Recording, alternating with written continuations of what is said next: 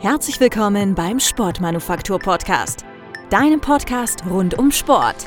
Schön, dass du eingeschaltet hast. Hallo und herzlich willkommen zum Sportmanufaktur Podcast. Heute begrüße ich Jonathan Häuser. Mit Jonathan habe ich Bewegungswissenschaften oder auch Sportwissenschaften genannt, an der Universität Hamburg studiert. Parallel dazu hat Jonathan auch noch Medizin studiert, was ich mega interessant finde, weil es ja immer eine sportmedizinische und eine medizinische Sicht gibt. Und genau darüber wollen wir heute sprechen. Ich sage Hallo und herzlich willkommen, Jonathan. Schön, dass du mit dabei bist. Bitte stell dich doch erst einmal selbst vor. Ja, hallo Ika, freut mich, dass ich hier sein kann. Ähm, genau, ich bin Jonathan Häuser, ich bin Arzt und Sportwissenschaftler und ja, im Moment bin ich am Städtischen Klinikum Lüneburg tätig, ähm, teilweise aber auch noch am Landsmedikum in Hamburg. Ich mache gerade meine Weiterbildung zum Facharzt für Orthopädie und Unfallchirurgie und ja, meine großen Themenschwerpunkte oder Interessengebiete sind äh, die Sportmedizin, aber auch die Notfallmedizin. Jonathan, ich habe es eingangs schon erwähnt, wir haben zusammen Bewegungswissenschaften in Hamburg studiert. Parallel dazu hast du auch noch Medizin studiert. Wie kam es denn dazu und warum diese beiden Studiengänge bzw. Fachrichtungen? Ja, das ergab sich im Wesentlichen daraus, dass ich mich schon immer für Sport interessiert habe. Ähm, ich hatte ursprünglich sogar mal überlegt, direkt Sport zu studieren, wusste aber nicht so richtig, was ich dann damit anfangen würde. Und dann bin ich über die Sportmedizin zum Medizinstudium gekommen. Und äh, irgendwann im Verlauf der Vorklinik kam so der Gedanke, wenn es dann im klinischen Abschnitt ein bisschen ruhiger wird, könnte ich ja vielleicht versuchen, Sport noch zu studieren. Und dann habe ich mir äh, ja den Traum erfüllt und mich dann noch fürs Sportstudium beworben, nachdem ich mal so durchgerechnet habe, wie das denn zeitlich hinkommen würde. Und ähm, ja, meine große Leidenschaft galt schon immer der Sportmedizin, von daher waren das zwei Studiengänge, die sich da perfekt ergänzt haben. Wer Sport studiert, ist in der Regel selbst auch sportlich aktiv. Welchen Sport übst du denn aus? Und was bedeutet Sport für dich persönlich? Ja, ich glaube, ich habe schon immer gerne Sport gemacht. Ähm, ich hatte ursprünglich mal in, in, meiner Kindheit mit Fußball angefangen, war dann irgendwie mal beim Basketball ein paar Jahre. Zwischendurch, durch mein Auslandsjahr in den USA, habe ich dann auch nochmal eine Saison Football gespielt. Ähm, aber letztlich durch die Leichtathletik in den USA bin ich dann so in den Richtung äh, Leistungssport gekommen und am Ende über meine Bundeswehrzeit zum militärischen Fünfkampf. Das werden wahrscheinlich viele nicht kennen, aber militärischer Fünfkampf beinhaltet Schießen, Hindernisbahnlauf, ähm, Hindernisschwimmen, Orientierungslauf und Handgranatenzielwerfen. Das klingt spektakulär, sind aber letztlich keine scharfen Handgranaten. Genau, und da bin ich jetzt auf Reservistenebene aktiv, äh, vertrete da die Bundeswehr oder Deutschland und äh, da haben wir es dann eben auch schon zu dem einen oder anderen Weltmeistertitel gebracht. Für mich war Sport schon immer so ein bisschen Ausgleich einfach zu dem, was ich sonst noch mache. Äh, Im Studium habe ich scherzhaft äh, manchmal gesagt, ähm, mein Sportstudium ist der Ausgleich zum Medizinstudium und der Sport, den ich sonst noch so mache, das ist dann der Ausgleich zum Sportstudium. Ähm, aber ja, genau. Es, ich finde, das ist immer hilfreich, um ausgeglichen zu sein, um sich gut zu fühlen. Ähm, ich merke immer, wenn ich lange Zeit keinen Sport gemacht habe, dann zwickt das so an der einen oder anderen Stelle, bilden sich Verspannungen und sowas. Von daher, ja, in erster Linie ist es Ausgleich, aber irgendwie auch ähm, ja, der Wunsch, sich doch irgendwo zu verbessern bei der sportlichen Leistungsfähigkeit. Das treibt mich an, noch selber weiter Sport zu machen. Warst du eigentlich schon mal verletzt und wenn ja, wie bist du damit umgegangen? Wie gehst du dann mit dem Körper um? Von Verletzungen bin ich auch nicht ganz verschont geblieben. Ähm, man muss aber sagen, dass das jetzt keine akuten traumatischen Verletzungen waren. Also ich habe mir jetzt nichts gebrochen oder keine Bänder gerissen, was äh, ganz gut ist. Da scheint mein Körper ganz äh, gut vorbeugen zu können oder Vielleicht bin ich auch einfach vorsichtig genug, ich weiß es nicht. Ähm, was äh, mich dann doch ereilt hat, waren das ein oder andere Mal Sehnenprobleme. Am ersten als Überlastungserscheinung. Da hatte ich jetzt irgendwie auch gerade wieder mit zu tun. Also früher hatte ich mal mit der Achillessehne ein paar Monate Probleme. Jetzt war es äh, die Sehne daneben vom Tibialis posterior. Genau, und da muss man dann natürlich schauen, wie geht man damit um. Und ja, ich habe dann einfach immer versucht, ich meine, da das ja eine Überlastungserscheinung waren, ein bisschen das Training zu modifizieren, die Belastung zu reduzieren. Und ähm, ja, auf lange Sicht ist es dann auch wieder besser geworden. Du hast einen eigenen Kanal namens Sports and Medicine während des Studiums aufgebaut, wo du nützliche Tipps für Hobbysportlerinnen und Hobbysportler und Athleten preisgibst. Dabei spielen vor allen Dingen wissenschaftliche Erkenntnisse eine große Rolle. Was ist das Ziel mit Sports and Medicine? Ja, sportsandmedicine.de habe ich direkt nach meinem Medizinstudium gestartet. Also da habe ich dann ja noch äh, ein bisschen Sport weiter studiert aber das war dann so äh, der Vorteil, dass ich dann schon mal drunter schreiben konnte in den Videos, äh, dass ich Arzt bin. Ähm, aber genau, ich hatte im Studium schon Kontakt mit äh, E-Learning, da war ich teilweise auch äh, im E-Learning am UKE tätig und da hat sich so eine gewisse Begeisterung für dieses Thema aufgebaut. Und na gut, Sportmedizin äh, wollte ich ja sowieso schon machen. Und irgendwie die ganzen Sachen haben sich dann irgendwann zusammengefügt zu äh, dem Wunsch, so ein bisschen was im Bereich E-Learning, Sportmedizin zu machen. Und genau, da bin ich dann auf Sports and Medicine gekommen.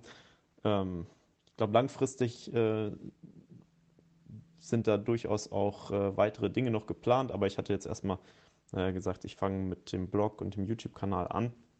Und ja, mein Ziel ist einfach, den aktuellen Stand der Wissenschaft zu bestimmten Themen zusammenzufassen damit ähm, ja, Sportler oder auch Patienten äh, eine gute Grundlage haben, um Entscheidungen zu treffen, was ihre Gesundheit angeht. Also was ist die beste Therapie, wie kann ich meine Leistungsfähigkeit steigern und so weiter.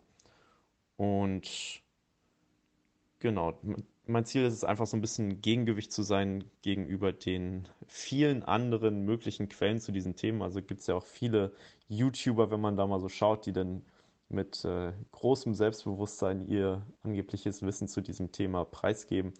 Ähm, aber ich versuche da wirklich dann die, die aktuelle Studienlage anzuschauen und äh, zu sagen, okay, was, was wissen wir tatsächlich aus der Wissenschaft und äh, nicht, was sind einfach nur Behauptungen oder sowas. Wenn ich das so sagen darf, geht nicht jeder Sportler behutsam mit seinem Körper um. Was ist deiner Meinung nach das Wichtigste, um im Sport Leistung zu bringen? Ist es die Regeneration, die Ernährung? Ja, auf dem Weg zu immer mehr Leistungsfähigkeit, da übertreibt man dann vielleicht auch das andere Mal mit dem Trainingspensum oder so. Da bin ich sicherlich auch nicht ganz äh, verschont geblieben von. Äh, ich hatte ja schon von meinen Sehnenproblemen erzählt, das wird sicherlich auch äh, Folge dessen gewesen sein. Aber ja, also wenn ich mich jetzt entscheiden muss zwischen Regeneration und Ernährung, sind natürlich beide Sachen wichtig. Aber ähm, ich meine, die Ernährung würde ich eher so als Teil der Regeneration auch sehen. Von daher würde ich dann am Ende sagen, die Regeneration ist wichtiger. Also es ist immer wichtig, natürlich genug äh, Pausen einzubauen und auch Erholungsphasen. Denn, ich meine, das klingt jetzt vielleicht fast schon ein bisschen platt, aber es ist äh, trotzdem wahr, der Körper wird in der Regeneration oder in der Erholung stärker.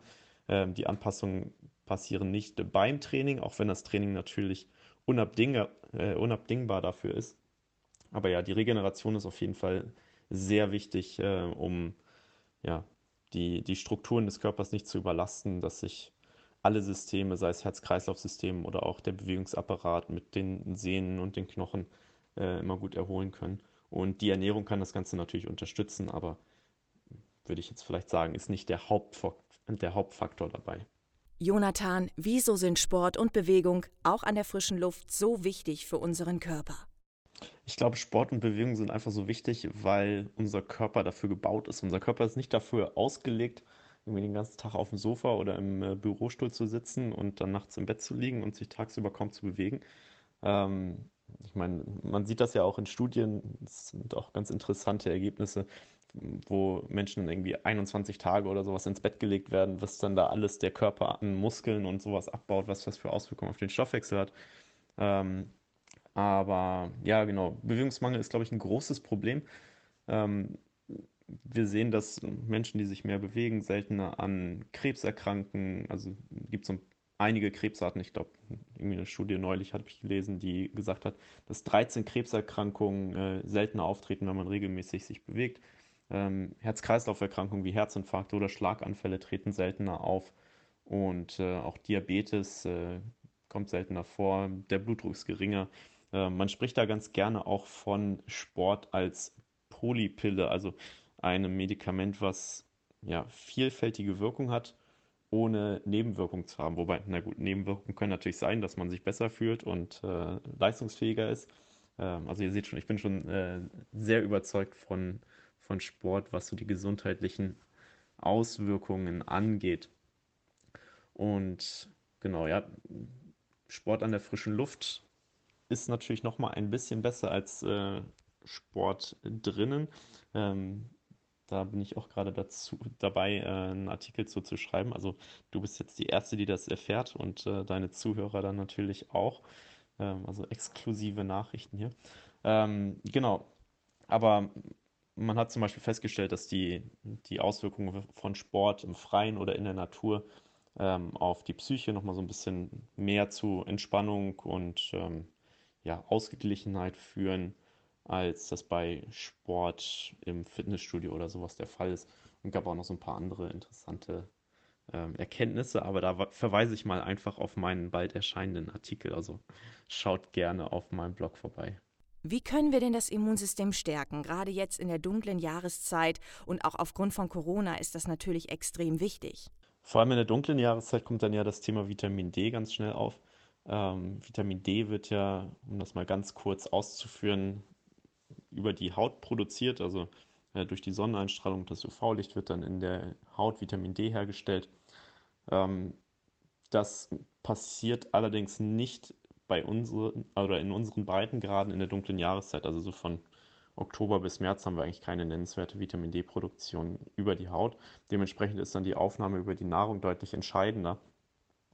Und ähm, die ist aber auch in der Regel nicht ausreichend. Also da gab es irgendwie auch so Berechnungen, was so die durchschnittliche Vitamin D-Aufnahme ist. Und das war dann, glaube ich, bei irgendwie so um die 130 Einheiten. Und die Empfehlung ich weiß gar nicht, was die aktuelle Empfehlung von der Deutschen Gesellschaft für Ernährung ist. Ich glaube, die liegt bei 800 Einheiten, wobei das halt relativ tief begriffen ist. Also einige Fachgesellschaften sagen, es müssen mindestens 2000 sein. Ähm, wen das interessiert, der kann gerne mal den Spiegel bestimmen lassen und dann gucken, ob ein Mangel besteht oder nicht. Dann kann man das auch gezielt substituieren. Aber ähm, ja, das Immunsystem ist natürlich nicht nur Vitamin D, auch wenn das Vitamin D jetzt äh, auch durch die Forschung der letzten Jahre da eine äh, größere oder zunehmende Rolle spielt. Ähm, ganz allgemein würde ich auch sagen, ähm, ausreichend schlafen, ausreichend regenerieren, ähm, auch soziale Kontakte und sowas, was natürlich im Moment ein bisschen schwieriger ist, äh, sind da ganz hilfreich. Ähm, alles, was hilft, Stress zu reduzieren. Und äh, genau, dann kann man auch ein gutes Immunsystem haben und sich vor Infektionen wie zum Beispiel Corona schützen. Ich würde gerne noch auf das Thema Substituieren eingehen. Ich weiß gar nicht, ob man das so pauschal beantworten kann, aber was passiert, wenn wir übersubstituieren? Gibt es etwas, das man unendlich substituieren kann? Ja, grundsätzlich gibt es schon Dinge, die man äh, unendlich substituieren kann. Also zum Beispiel wasserlösliche Vitamine wie Vitamin C oder sowas kann man grundsätzlich ähm, so viel man will nehmen, auch wenn ich nicht dazu raten würde.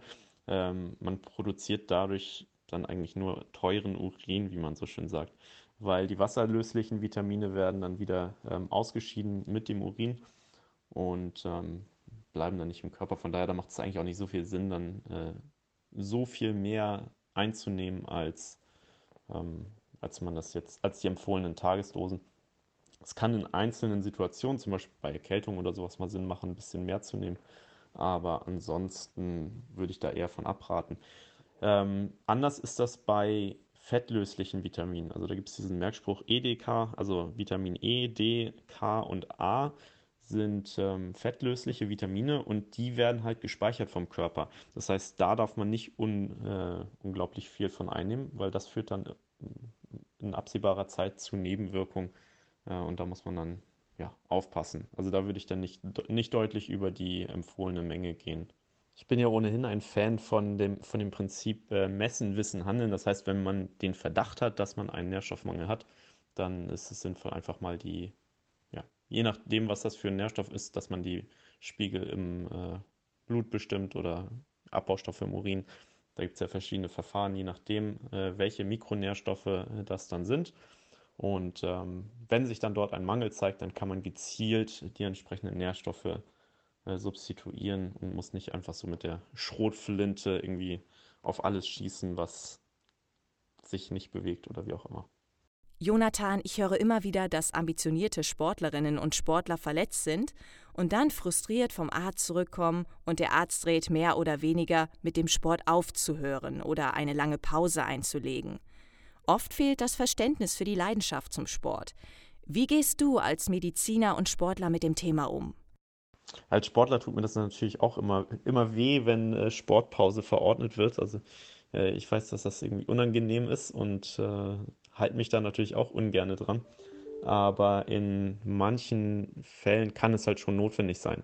Aber es gibt natürlich auch Möglichkeiten, wenn eine bestimmte Extremität, also wenn jetzt ein Bein verletzt ist, dass man dann den Oberkörper trainiert und vielleicht auch das andere Bein, weil es gibt ja auch so einen gewissen Übertragungseffekt von dem einen auf das andere Bein.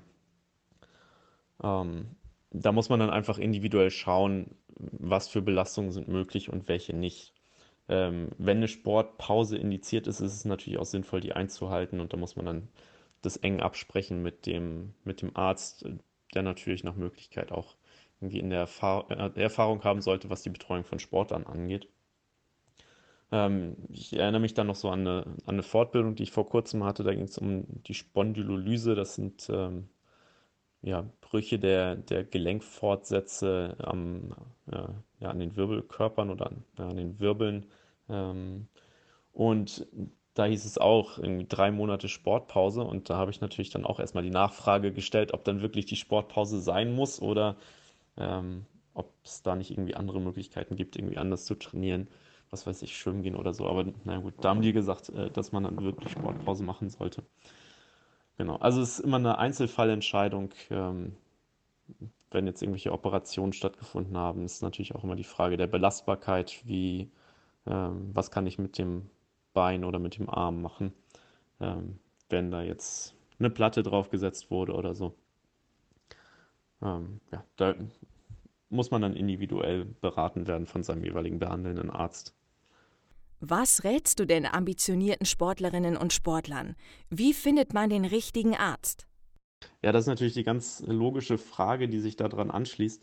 Und ich glaube, ja, ich weiß nicht, ob ich unbedingt sagen würde, dass, äh, dass es jetzt das und das Kriterium gibt, äh, mit dem man den richtigen Arzt findet. Ich glaube, ganz wichtig ist, dass man äh, so eine Vertrauensbeziehung aufbauen kann, äh, dass man grundsätzlich Vertrauen hat in, die, in den Rat, den der Arzt einem gibt und ähm, als Sportler ist es natürlich auch sinnvoll, dann einen Arzt zu haben, der sich äh, ein bisschen mit der Betreuung von Sportlern auskennt, vielleicht auch selber Sport macht, um so ein bisschen die Sichtweise des Sportlers nachvollziehen zu können.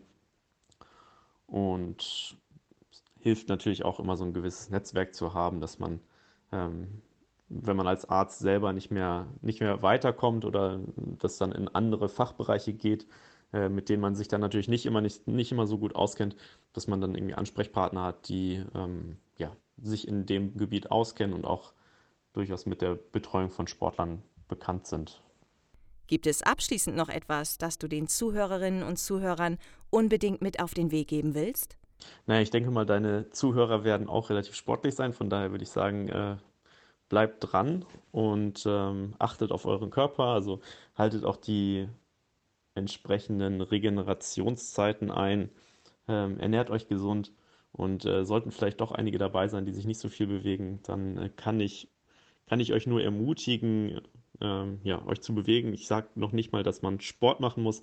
Es reicht ja moderate Bewegung, 150 Minuten in der Woche, besser 300 Minuten, so empfiehlt es die WHO. Und äh, ja, dann kann man von den ganzen positiven Effekten, die, ähm, ja, die damit einhergehen, profitieren. Klasse, dann sage ich vielen Dank, Jonathan, dass du heute beim Sportmanufaktur-Podcast mit dabei warst. Ich glaube, da waren wieder viele nützliche Tipps, sowohl für Einsteiger als auch für ambitionierte Sportlerinnen und Sportler dabei. Vielen Dank an dieser Stelle nochmal und an alle anderen da draußen. Wir hören uns spätestens in vier Wochen wieder, wenn es dann wieder heißt, herzlich willkommen zum Sportmanufaktur-Podcast. Bis dahin bleibt gesund und ich freue mich, euch bald wieder hier mit einem spannenden Gast begrüßen zu dürfen.